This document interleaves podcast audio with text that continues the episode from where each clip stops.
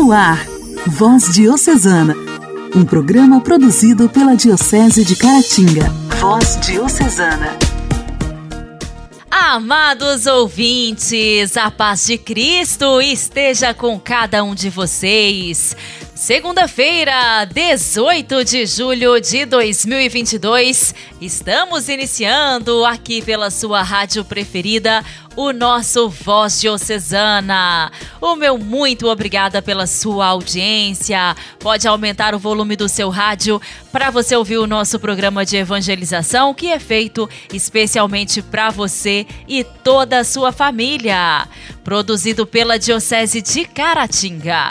Sejam todos bem-vindos. Voz Diocesana. Voz Diocesana. Um programa produzido pela Diocese de Caratinga. Hoje, dia 18 de julho, nós celebramos o dia de São Francisco Solano, padroeiro dos missionários da América Latina. Ele nasceu na Espanha no ano de 1549, pertencente a uma família abastada e de nobre ascendência. Os pais, Mateus Sanches Solano e Ana Jimenez, eram cristãos fervorosos. Sua formação passou pelo Colégio Jesuíta, ingressando mais tarde na Ordem Franciscana. O que mais ansiava era ser um missionário. Porém, adiou os planos para cuidar dos doentes, principalmente os mais pobres, na Espanha, que foram devastados pela peste. Ele acabou contraindo a doença, mas logo se recuperou. Em 1589, Francisco foi escalado para uma missão evangelizadora no novo continente latino-americano.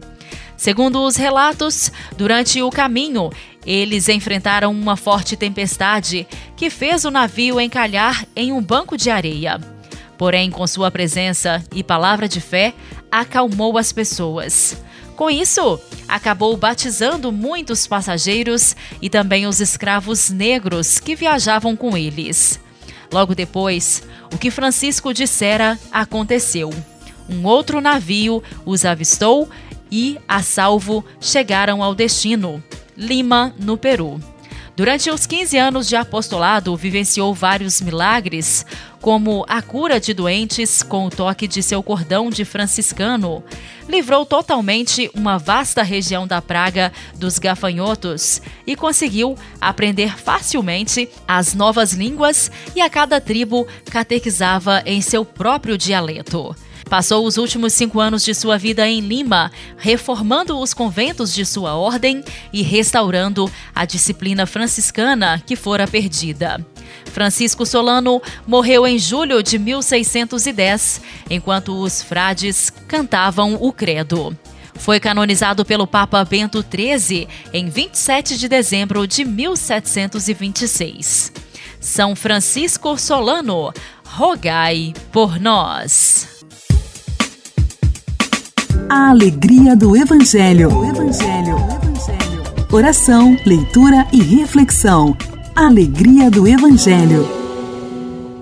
O Evangelho desta segunda-feira será proclamado e refletido por Dom Alberto Taveira, arcebispo de Belém.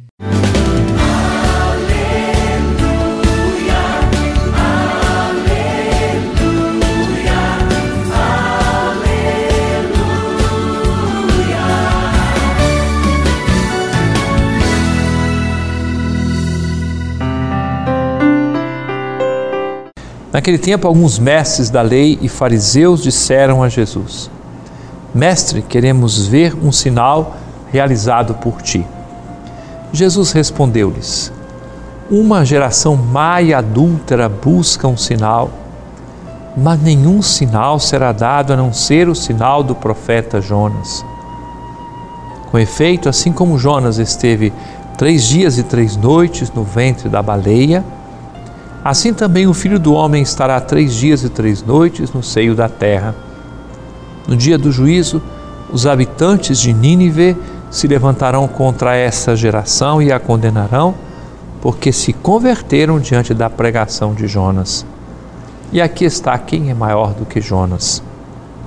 No dia do juízo, a rainha do sul se levantará contra esta geração e a condenará, porque veio dos confins da terra para ouvir a sabedoria de Salomão, e aqui está quem é maior do que Salomão.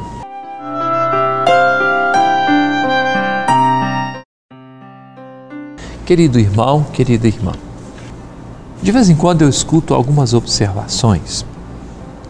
Ah, a Igreja Católica poderia usar métodos que outros grupos religiosos usam chamando para muitos milagres, para curas, para resolver todos os problemas, porque são sinais muito poderosos, muito importantes.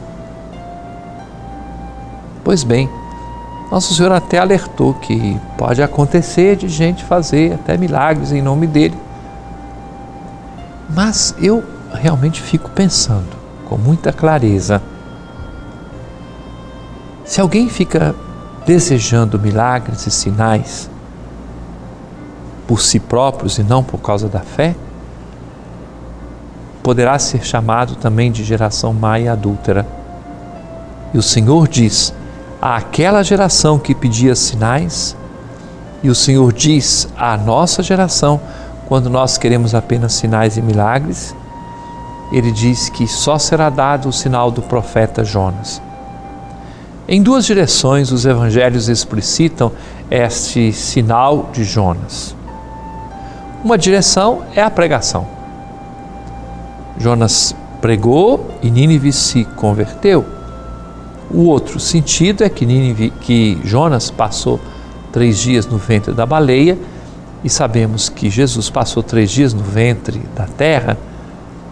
Então, o sinal da pregação da boa nova do Evangelho e o sinal da força da ressurreição de Jesus. Este sim é o milagre dos milagres quando Jesus venceu a morte e ressuscitou. E esta vida que passa da morte para a vida, esta vida está plantada dentro de todos nós. Nós a recebemos quando fomos batizados. Portanto, o grande sinal é a pregação da palavra de Deus, que leva à conversão e à força da ressurreição de Jesus, na qual nós recebemos uma vida nova.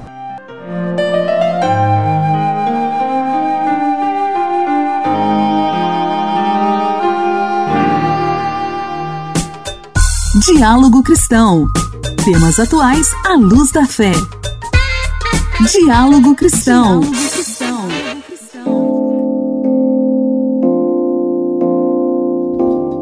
Toda mulher tem direito a um acompanhante durante o trabalho de parto o parto e o pós-parto. Está na Lei Federal 11.108 de 2005 e deve ser cumprido pelos serviços de saúde do SUS, da rede própria ou conveniada. A norma vale há mais de 15 anos, mas voltou a ser assunto nos últimos dias, depois que um médico anestesiologista foi flagrado estuprando uma mulher durante o parto. Para facilitar a ação, ele sedava as vítimas e não permitia a presença do acompanhante, geralmente o marido. A lei ainda determina que durante todo o processo e depois, a gestante que vai dar à luz tem direito a um ambiente sossegado, privativo, arejado, sem ruídos durante todas as etapas. A enfermeira Nathalie Garré e o marido dela foram diagnosticados com Covid no dia do nascimento da filha. O nascimento foi em um hospital e não mais na casa de parto como planejado. Mas a garantia de que o marido estaria presente no nascimento da pequena Antônia lhe custou desgaste emocional. Ela contou com a firmeza da obstetra, que havia avisado previamente toda a equipe sobre o caso. Natalie diz não saber como seria sem a presença afetiva do pai de sua filha. Quando eu percebi que eles estavam tentando barrar a entrada dele, eu desesperei, completamente transtornada, já estava, né? Mas aí eu comecei a gritar, falar: não, pelo amor de Deus, deixa ele entrar, por favor, implorar, implorar mesmo para ele poder entrar. Ela realmente foi sensacional, assim. Ela foi muito firme, disse que sim, que ele iria entrar. E aí voltou, fornecendo todos os EPIs para o Anderson, né? Ele paramentou e entrou. Só consegui relaxar mesmo na hora que eu senti a presença dele. Então, assim, foram 18 horas de trabalho de parto foi bem complicado. Então, se não tivesse a presença dele na reta final, eu certamente ou não teria conseguido, ou teria sido muito mais difícil, né? O acolhimento da parturiente pela equipe de saúde é importante para que ela receba todas as informações. A lei ainda determina que o pós-parto imediato é o período que vai até 10 dias após o nascimento do bebê. Quanto ao acompanhante, a norma não determina grau de parentesco. Deve ser uma pessoa de confiança da parturiente, alguém que ela escolhe escolheu. A médica obstetra Alice Maganin explica que a presença do acompanhante faz toda a diferença para a mulher, independente de quem seja essa pessoa acaba sendo fundamental no acompanhamento do parto, independente da via de parto, porque dá um suporte psicológico para paciente, alguém conhecido no ambiente que muitas vezes é desconhecido pela paciente, é alguém que dá um suporte nas decisões e inspira confiança para paciente no momento que pode ser de tanta fragilidade e de tantas dúvidas. A vice-presidente da Comissão Nacional da Mulher Advogada da Ordem dos Advogados do Brasil, Rejane Sanches, explica como fazer a denúncia em caso de descumprimento da lei. Ela mesma pode, deve se dirigir até uma delegacia, deve registrar um boletim de ocorrência em relação a esse fato e para que as autoridades possam tomar providências em relação ao profissional ou em relação ao estabelecimento que se nega ao cumprimento da lei. E também, é claro, se for o caso, posteriormente, ajuizamento de ação de indenização na esfera civil. Também é possível denunciar o caso à ANS, Agência Nacional de Saúde Suplementar, e ao Ministério Público. As denúncias podem ser feitas pela internet. Igreja, Igreja em Ação. Formação, CNBB, notícias, Vaticano, diocese, não paróquia, a minha Igreja fé. em Ação. Igreja em Ação.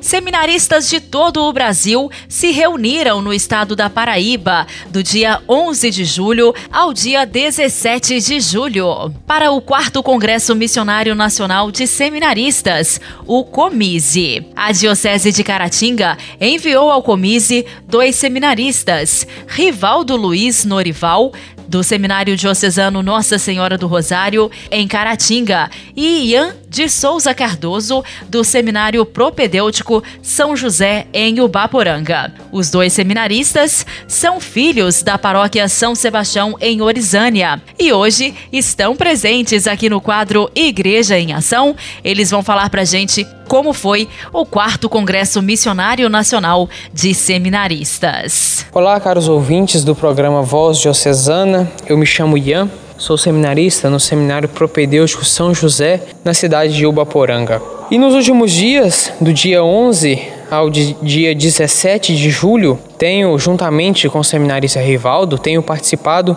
do quarto Congresso Missionário Nacional de Seminaristas. O congresso este ano está sendo realizado na cidade de João Pessoa, na Paraíba, e tem como tema Missão Agentes na Formação de Seminaristas. O congresso também tem contado com a presença de seminaristas de todos os regionais do país, com a presença de bispos, com a presença de padres, de religiosos e também com a presença de leigos. E nos tem oferecido a nós participantes é, diversas formações, como conferências, oficinas, painéis temáticos e até testemunhos de seminaristas que realizaram belíssimas missões em locais como Santarém, Amazônia, Araçuaí.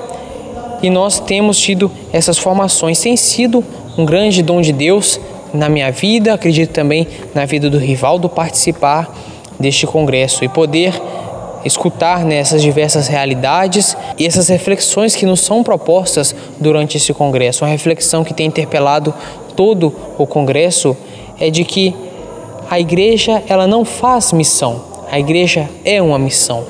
Eu recordo agora de uma frase do padre Anue, ele é secretário da Pontifícia União Missionária em Roma e durante a conferência que ele ministrou, ele disse, todos nós, né?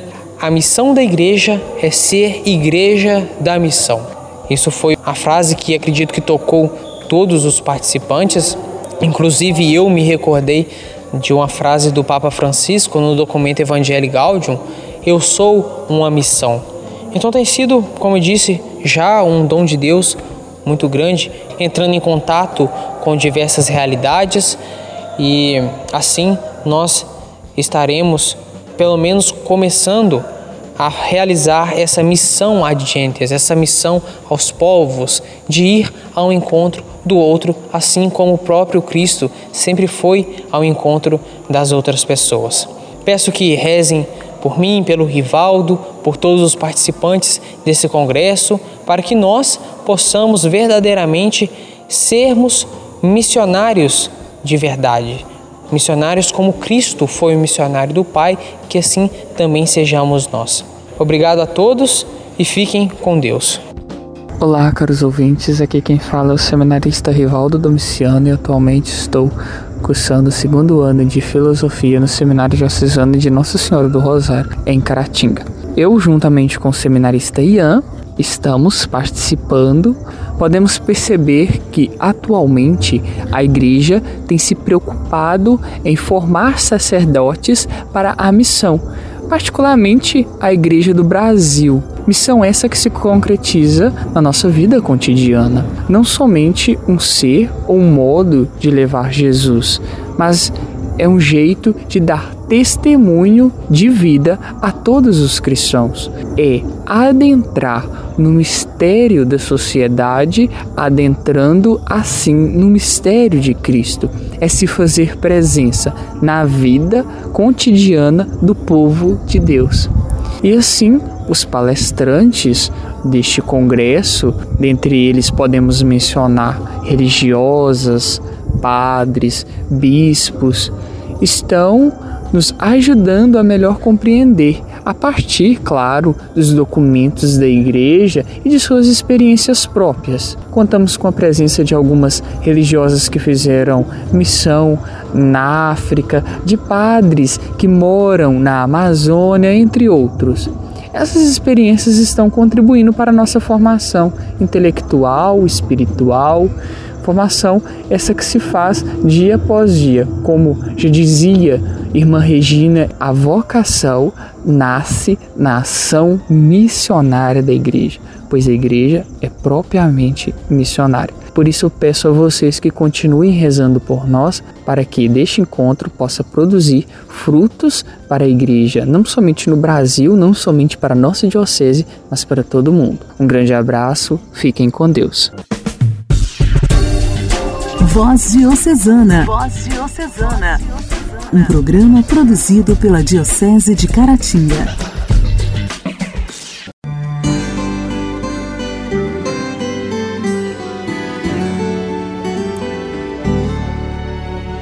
Quando a dor te impede de olhar para o céu,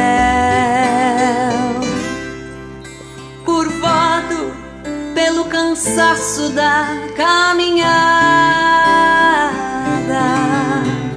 Lembre que preces têm asas.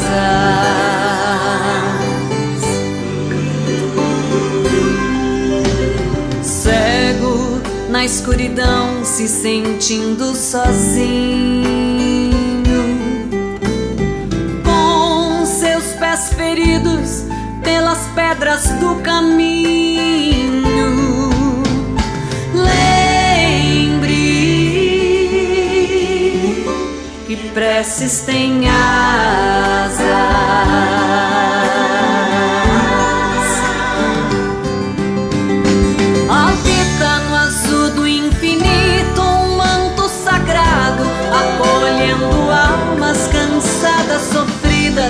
Nossa Senhora Aparecida. Luz que te guia pelas tempestades, tenha fé, amor e coragem e nunca se esqueça que preces têm asas.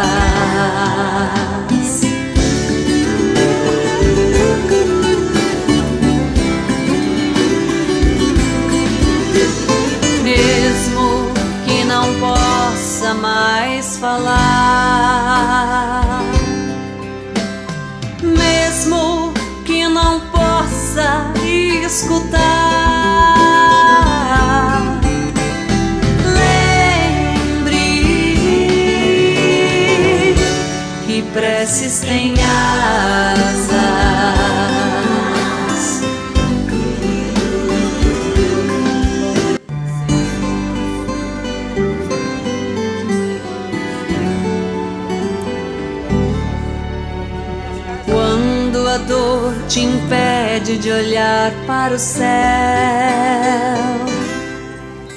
curvado pelo cansaço da caminhada. Lembre que preces têm asas.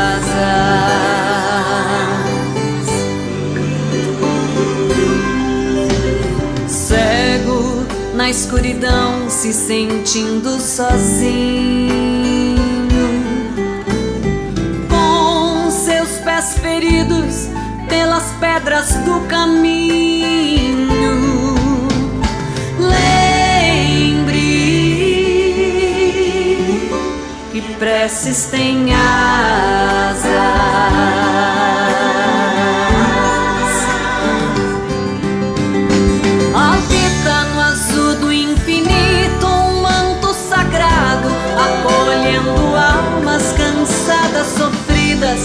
Nossa Senhora Aparecida. Luz que te guia pelas tempestades, tenha fé, amor e coragem e nunca se esqueça que preces têm asas.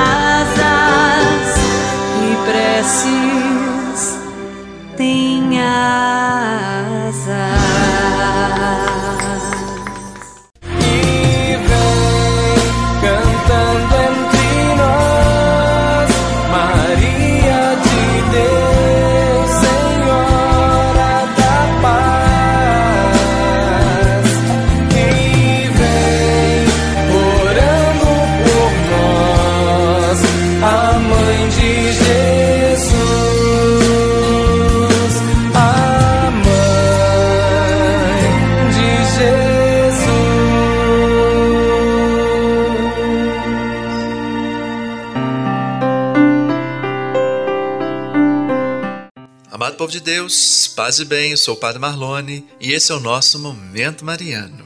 Momento Mariano. Mariano. Não existe nenhum registro comprovável de animais de estimação que a Sagrada Família pudesse ter tido.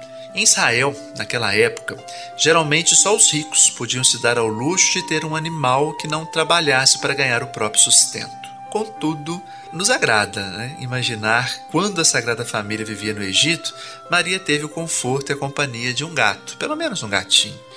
Gatos domésticos têm feito parte dos lares egípcios quase desde o início de sua civilização. Durante a época em que Maria, José e Jesus lá viveram, os gatos teriam sido comuns, insinuando-se em meio a pernas conhecidas, miando por leite enquanto andavam para trás, enrodilhando-se confortavelmente sobre pilhas de roupas lavadas que se acabou de dobrar. Em suma, fazendo exatamente o que os gatos ainda hoje gostam de fazer. Embora o gato não seja o animal favorito de estimação de todo mundo, a companhia de animais tem feito parte da humanidade desde que os primeiros seres humanos pisaram na savana. E com justiça. As lições de amor incondicional e de dependência mútua que aprendemos com os nossos animais de estimação ajudam-nos a vislumbrar o funcionamento do universo. Por isso, para você que tem aí um animal de estimação, é sempre bom cuidar dele com carinho né, e ter muito cuidado mesmo com, os nossos animais de estimação. Se não, é melhor nem tê-los. E aí, você tem algum animal de estimação? É, os animais têm te ensinado alguma lição que você tem aprendido com eles? Meus irmãos e minhas irmãs, é preciso nos alegrarmos e celebrarmos a vida, tanto humana quanto também animal. Ficamos então hoje por aqui. Forte abraço, Deus te abençoe e até o nosso próximo programa.